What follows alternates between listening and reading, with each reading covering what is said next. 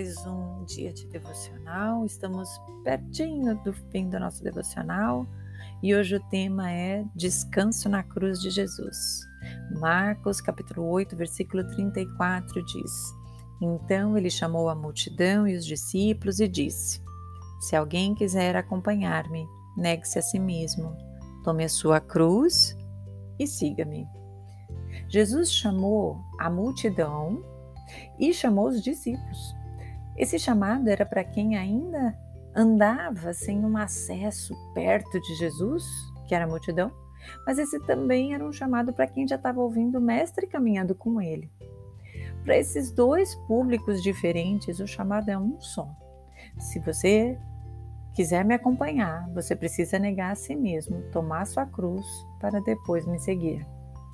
Não é possível falar de Jesus, ter um relacionamento com Jesus, sem passar por um processo de renúncia dos nossos prazeres e do nosso eu. Mas essa renúncia, que é uma aparente perda, ela é a chave para ter a vida liberta e abundante de satisfação e de alegria. Essa vida abundante que Jesus nos promete é o nosso lugar de descanso, onde nós nos descansamos de todas as opressões, de todas as aflições e entramos na paz que excede todo entendimento. E esse lugar de descanso, essa vida abundante, nós somente temos quando nós vivemos como um ramo arraigado na videira como Jesus também ensina numa parábola. Isso significa que quando nós somos os ramos da videira, os ramos dessa árvore que é Jesus, e damos o fruto por ser ramo, isso não acontece pela nossa força, mas o fruto vem pela seiva e pela produção da videira porque Jesus disse que não poderíamos produzir nenhum fruto se não estivéssemos nele.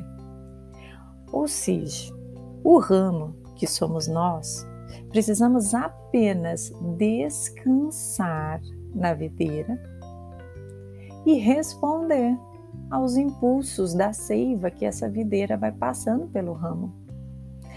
O ramo não faz a força, é a seiva, é a própria videira quem produz isso. Mas o ramo, ele precisa estar lá em Jesus.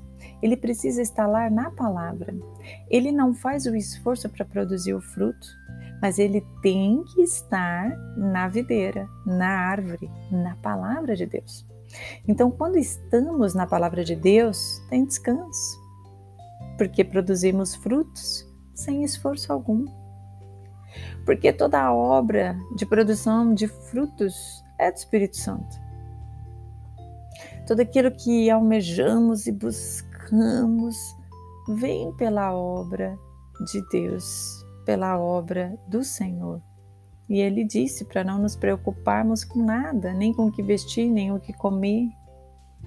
E também disse que para produzir frutos, somente a videira ele poderia produzir.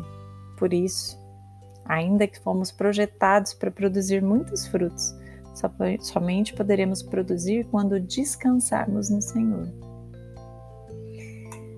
Isso significa que nos daremos muitos frutos se permanecermos na palavra, e essa palavra vai nos direcionar nos orientar ao que devemos fazer para produzir esses frutos, ou seja, responder aos impulsos da seiva, da própria videira. Essa palavra é, é aquela que apaga os nossos pecados e nos dá força para levantar e deixar as coisas velhas para trás. Portanto, não é pelo nosso esforço humano que produziremos os frutos, mas pela obra que o Espírito Santo faz em nós. Essa obra do Espírito Santo, ela abre os nossos olhos, nos faz ver os nossos erros, nos convence, nos constrange diante da presença de graça do nosso Senhor. Aí nós pedimos perdão e recebemos essa graça. E essa graça transbordante que não só apaga os nossos pecados, mas ela, vai muito além. Ela nos leva a um lugar de descanso. Aquilo que nos oprimia, que nos angustiava, agora temos um lugar para descansar e um passado completamente apagado. Essa obra de Jesus que apaga os nossos pecados é uma ação que vem, vem se apresentando para todo aquele que se arrepende em, em forma de compaixão. Miqueias 7,19 diz que ele terá compaixão e pisará as nossas maldades e atirará todos os nossos pecados nas profundezas do mar. Quem joga algo no fundo do mar é porque não quer mais recuperar. Quando ele cai lá no fundo é porque ele não quer tomar de volta. É assim que Deus perdoa as nossas falhas. Ele não lembra mais e nem quer mais lembrar de quem fomos, porque ele já nos vê lá na frente, transformados pela graça, completamente limpo. Ele vê lá na frente a obra de Jesus em nós. E Jesus convida a todos a chegarem a Ele para receber e viver dessa obra. Todos os cansados e oprimidos vão encontrar nele alívio. Por isso não vive em desespero e nem tenha medo da obra da cruz, porque ela é o seu descanso. Muitas pessoas olham para a obra da cruz e dizem: ai, mas essa renúncia é muito grande, eu não consigo fazer. E não consegue mesmo, porque não é a gente que faz essa obra de renúncia. É o Espírito Santo que vai operando no nosso coração e nos faz nos entregar a ela. Por isso, essa obra na cruz, não tenha medo de chegar a ela, porque é lá que você vai ter descanso, porque não virá por esforço, mas pelo mover do Senhor.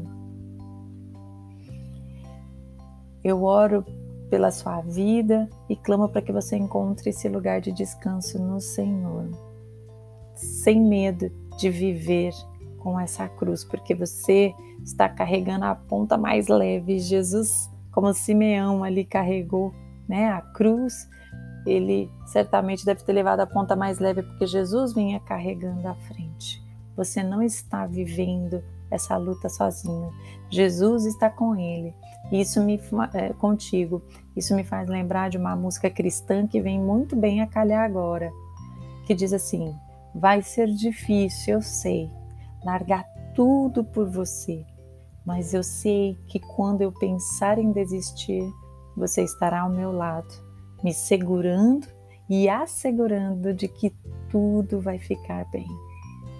E eu declaro sobre a sua vida: tudo vai ficar bem. E que você feche os seus olhos e veja que Jesus está ao seu lado, te segurando e assegurando de que tudo vai ficar bem. Em nome de Jesus, amém.